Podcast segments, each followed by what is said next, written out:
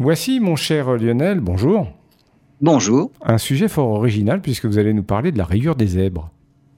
Et d'abord, je vais dire, il faut dire, la nature est bien faite. Avec l'évolution, l'adaptation, les zèbres, avec leurs rayures, sont finalement mieux adaptés pour se protéger des attaques des insectes et des parasites. C'est en tout cas l'hypothèse favorite chez les scientifiques. Plusieurs études sont venues appuyer cette théorie. Elles agissent comme des illusions d'optique chez les temps et chez les mouches tsetse. Des chercheurs japonais ont voulu savoir si des vaches à rayures pouvaient de la même manière leurrer les mouches. Les chercheurs ont comparé le comportement des mouches envers des vaches au pelage normal, des vaches brunes, et des vaches avec des rayures noires et d'autres avec des rayures peintes en blanc.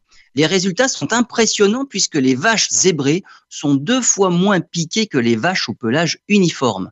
Peindre des rayures sur les vaches serait donc une alternative aux insecticides chimiques. Bien sûr, il faut prendre le temps de peindre les vaches, 5 minutes par animal à renouveler au bout de quelques jours.